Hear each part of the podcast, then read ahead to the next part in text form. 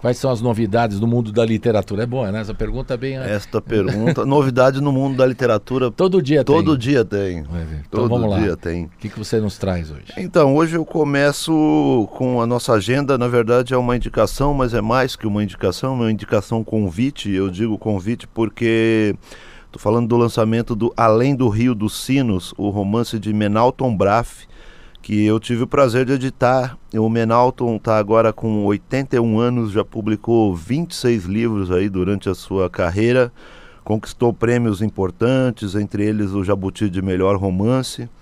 É um escritor que eu sempre li e admirei e que eu nem esperava um dia ter esse prazer de publicar, de poder ser editor de um mestre desses.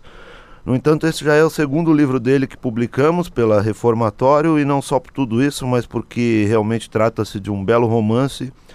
Eu estou aqui feliz orgulhoso com o lançamento e convidando a todos uh, para esse lançamento do Além do Rio dos Sinos nesta próxima terça-feira, 17 de março, a partir das 19 horas, na Casa Tombada que fica ali na rua Ministro Godói 109, Perdizes, ao lado do Parque da Água Branca. Então, todos convidados aí para um papo, um abraço e para conhecer esse livro. E na dica de livro de hoje eu vou falar de poesia, falo pouco de poesia aqui, é, mas hoje eu vou falar de um dos poetas contemporâneos que eu mais admiro. Eu vou falar do Marcelo Montenegro e seu livro mais recente, O Forte Apache publicado pela editora Companhia das Letras em 2018. Neste volume, o Marcelo reúne poemas dos seus dois primeiros livros, O Orfanato Portátil, de 2003, e o Garagem Lírica, de 2012, com outros poemas inéditos para formar este forte Apache. O livro foi um dos vencedores do prêmio Afonso Guimarães, da Biblioteca Nacional, não à toa, porque a poesia do Marcelo é contemporânea, atualíssima é uma teia onde cabe tudo ao mesmo tempo: humor, ironia, sentimentos, reflexões, colagens. E tem também muitas referências e citações, não só de grandes escritores e artistas, livros e filmes, mas também da cultura pop e símbolos populares, tudo ao mesmo tempo agora, tudo muito rápido, como tem sido a vida contemporânea. Os poemas são, na maioria, curtos, uma ou duas páginas no máximo e talvez o que mais chama a atenção é a capacidade que o Marcelo tem de condensar cenas, pequenos fatos e acontecimentos como takes, que apesar de rápidos e de tão imagéticos, permanecem na nossa memória depois da leitura. Como disse o poeta Rodrigo Garcia Lopes sobre o livro, Montenegro tem a capacidade de tornar o ordinário extraordinário. É poesia movida por pequenas epifanias, muitas vezes aparentemente irrelevantes. E é exatamente isso que a gente vê, é, que ele consegue extrair aí uma grande poesia de fatos aparentemente banais, pequenos. Né? A poesia do Marcelo chama atenção para o dia a dia, para os pequenos fatos e atos, muitas vezes despercebidos aí pela normatização do cotidiano da sociedade. Mas há também estranhamentos, ainda que muitas vezes pequenos estranhamentos que parecem estar ali para nos despertar de uma imagem, para sentir a outra que vem a seguir. Tudo com delicadeza, sensibilidade pelo domínio poético do autor, por meio de uma linguagem apurada em sínteses precisas, num enxugamento das palavras em que por vezes temos a impressão até de uma negação da poética, mas que ao mesmo tempo é talhada pelo lirismo, em que é possível imaginar um enredo todo apenas pelos flashes, pelos momentos exatos das trocas de cenas, ainda que de uma trivialidade a outra, um mosaico de pequenas imagens lapidadas até o mínimo, para no fim a gente entender a peça por inteiro, como no poema Chiado de Disco. O chiado do disco entre uma música e outra, a gruta onde os lobos dormem, alguma espécie de amor a cada passo em falso, um ralo por onde as coisas somem. No metrô, saber qual livro a menina está lendo. A vizinhança é um barulho de panela de pressão. Há um vinho que sempre acaba antes da sede, um resto de sol que rabisca a parede, alguma espécie de oração. Marcelo Montenegro, além de poeta, é, é dos mais atuantes roteiristas de série para streamers, televisão nesse momento. Também já escreveu roteiros para cinema e durante muito tempo foi iluminador no teatro, além de compositor, letrista em parceria com diversos músicos e bandas. Então eu creio que essas diferentes vivências tenham interferência direta na poesia e no caso da música, né, o ritmo, no roteiro essa poesia imagética, os flashes, as imagens. E quanto ao iluminador, me dá a ideia de um cara que sabe aquele momento exato, o momento e a velocidade exata de jogar luz ou apagá-la. E por falar em teatro, no Marcelo Operador de Luz, no livro um dos poemas se chama Memórias de um Operador de Luz. Ao descobrir que se tratava do iluminador, a mulher elogiou a luz do espetáculo. Ele agradeceu timidamente enquanto ela concluía, e a gente nem percebe quando a luz muda. E isso, especificamente isso, abriu no iluminador um sorriso por dentro. Mal sabe ela, e é vital que não saiba, o quanto ele mexe na luz para que pareça que ela não muda. Confesso que quando eu vi o nome do livro pela primeira vez, antes de ler, o que me veio à cabeça foi a lembrança do Forte Apache, aquele brinquedo bem popular na minha infância durante os anos 70, começo dos 80. E eu e meu xará Marcelo Montenegro somos da mesma geração.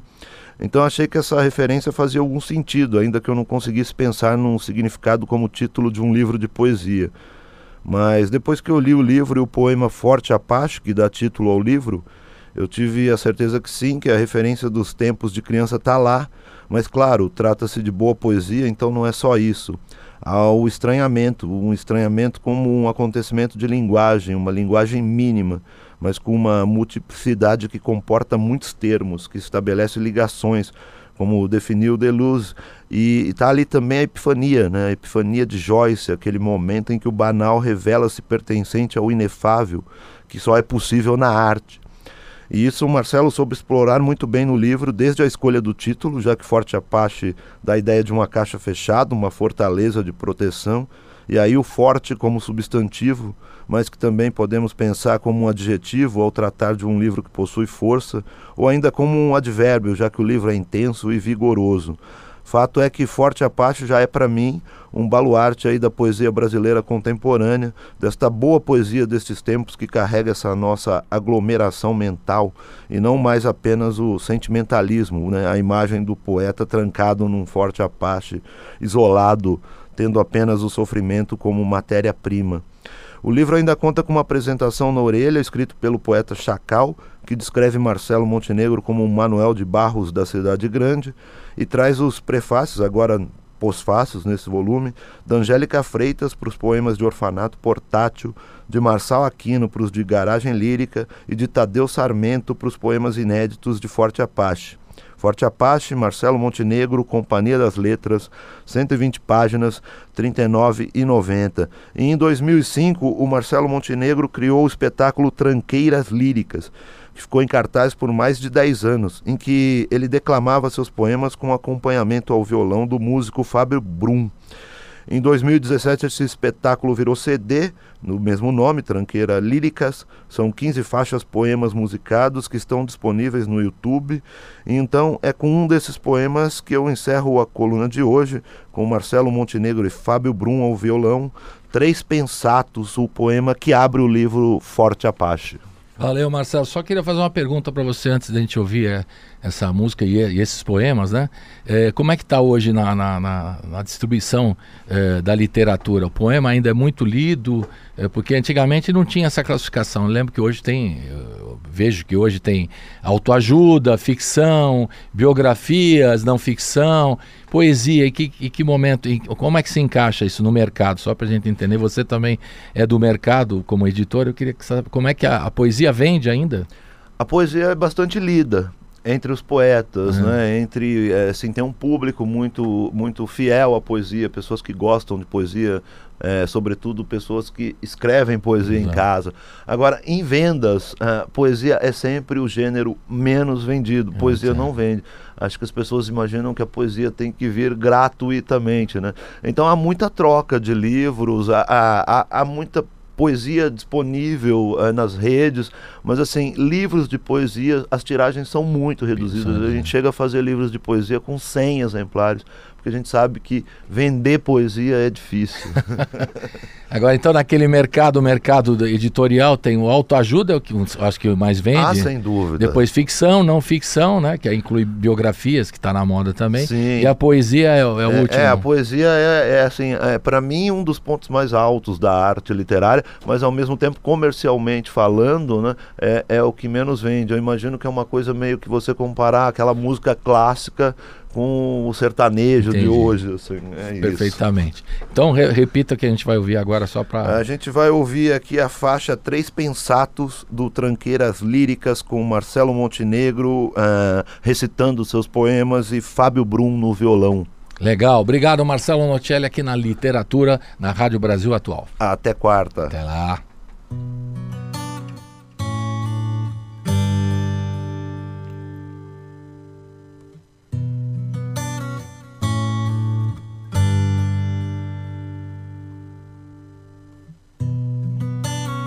Penso naquela única gota gelada do chuveiro quente. Nas ilíadas clandestinas que a febre percorre até virar suor. Penso nas caretas que os músicos fazem quando estão solando. No meu pai me dizendo que tudo isso aqui era mato. Penso na imagem exata de uma aurora indecisa. Penso em calços de papelão para pianos mancos.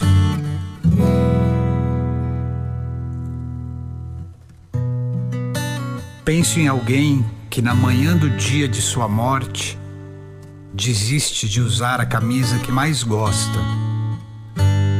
preferindo guardá-la para uma festa que terá na noite seguinte.